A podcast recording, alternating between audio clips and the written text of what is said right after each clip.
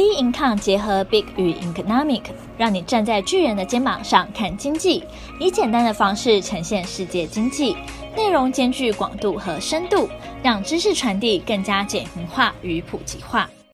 各位听众好，欢迎收听本周全球经济笔记。七月美股三大指数创二零二零年单月涨幅，美众议院通过晶片法案，法纽宣布解封 COVID-19。七月美股三大指数创二零二零年以来最佳单月涨幅。本周进入八月份，在苹果、亚马逊等重量级科技股财报亮眼，加上美国连续第二季经济负成长，投资人对美国联储会 Fed 激进升息的忧虑减退。美股三大指数在七月份纷纷写下二零二零年来最佳的单月涨幅。道琼指数月涨六点七 percent，S&P 五百指数涨了九点一 percent，是二零二零年十一月以来最大的单月涨幅。纳斯达克指数跳涨十二点三 percent，是二零二零年四月以来最佳的单月涨幅记录。不过，三大指数今年迄今还是下跌。道琼今年来累跌了九点六 percent，S M P 五百指数累跌了十三点三 percent。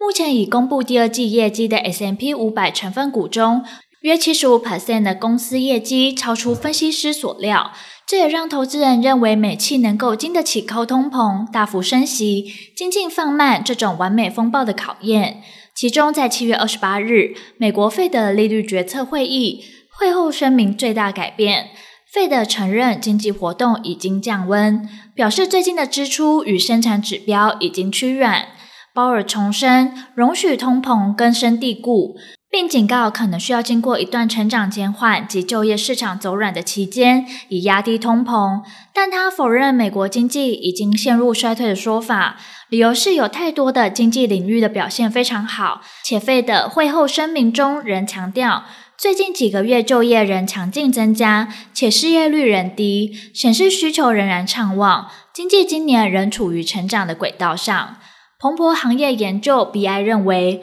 若要判断是否即将真正陷入衰退，将由劳动市场状况决定。美国经济仍有足够的余裕来承受费的持续升息。上周初次请领失业救济金增加十万以上，职缺也消失，但发生的几率不高。据独立研究机构 CFRA 的资料显示，自一九九五年以来，S&P 五百指数八月平均下跌零点五 percent，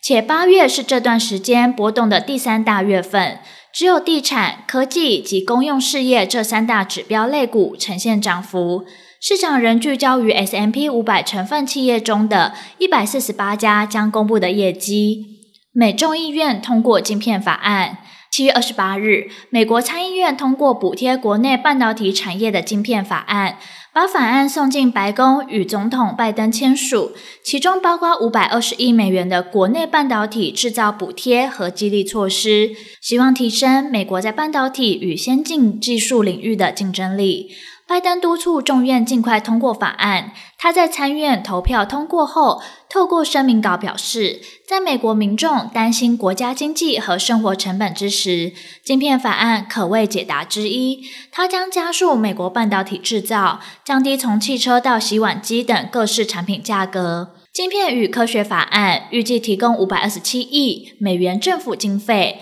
直接补贴企业在美国生产半导体晶片企业。借此吸引他们在美国制造与研发晶片。针对投资半导体制造的业者，美国政府也将给予二十五 percent 的投资税收抵免，税收抵免价值约两百四十亿美元。法案计划在未来五年斥资逾一千七百亿美元，提振美国科学研究，以利于大陆竞争。若晶片法案顺利成为法律，包括 Intel、美光、德仪和其他国外半导体企业在美国设立的新厂将能获得政府补助。这些拥有晶片生产厂的企业将是最大直接的受益者。参院多数领袖舒默表示，晶片法案创造高薪工作，缓解供应链压力，协助降低成本，并保障美国国家安全。晶片法案虽为半导体企业带来了利多，但根据 I，但根据 IC Insights 的数据显示，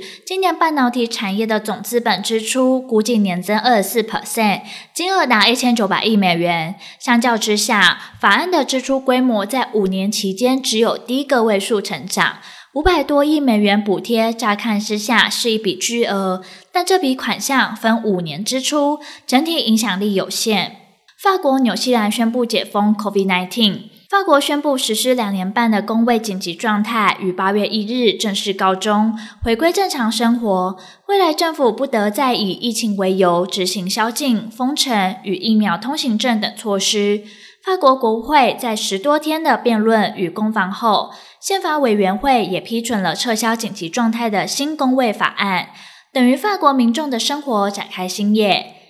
二零二零年初，COVID-19 席卷全球，法国总统马克宏在二零二零年三月中旬在电视演说中高呼：“我们正在作战。”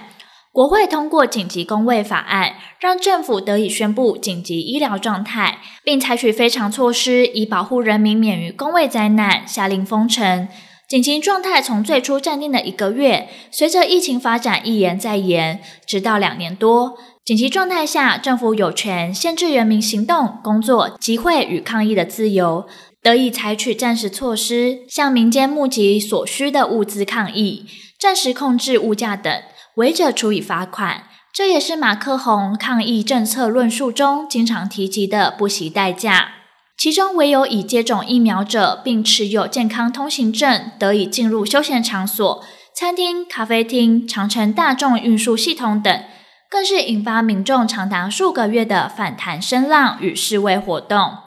法国左派指控，政府可以不透过国会就限制或取消个人基本自由，好像在人民面前审议正反辩论，已经成为遥不可及的奢侈。未来健康和疫苗通行证从法国民众日常生活中正式抹去。同一天，纽西兰也开始全面对国际旅客开放边境。